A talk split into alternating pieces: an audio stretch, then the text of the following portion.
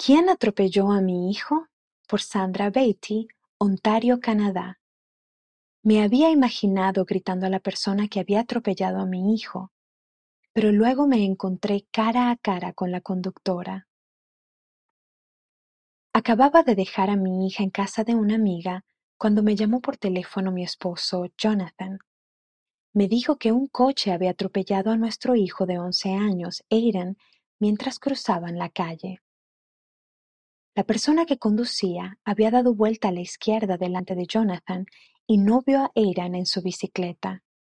El auto golpeó la parte delantera de la bicicleta de Aidan, lo lanzó por el aire, mientras él sujetaba todavía la bicicleta, y al caer, se golpeó la cabeza en el lateral del coche. Luego cayó sobre la carretera con la bicicleta encima. Afortunadamente, llevaba casco.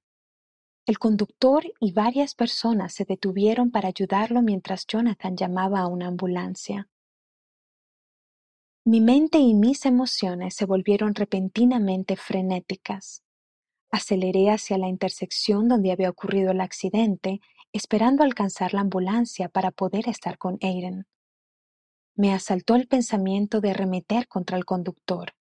¿En qué estaría pensando el conductor? me dije. ¿Estarían borrachos? ¿Estarían usando el teléfono? Estaba furiosa y muy preocupada. No tenía ni idea de lo mal que podía estar Aaron. Cuando llegué al lugar del accidente, la ambulancia ya se había ido.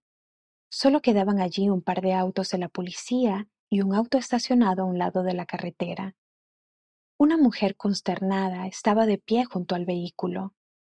Me acerqué a ella y le pregunté, ¿Ha visto quién atropelló a mi hijo? La mujer susurró, Fui yo.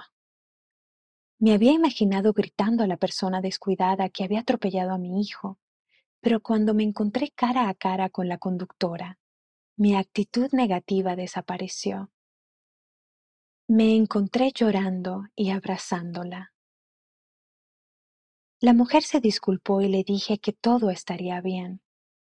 Más tarde me enteré que esas fueron las palabras exactas que Aidan le había dicho a ella antes de que llegara la policía.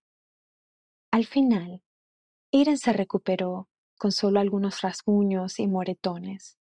Estoy agradecida de que en ese momento crucial nuestro amado Padre Celestial me bendijo con la fuerza para extender perdón en lugar de odio, incluso cuando no se lo había pedido.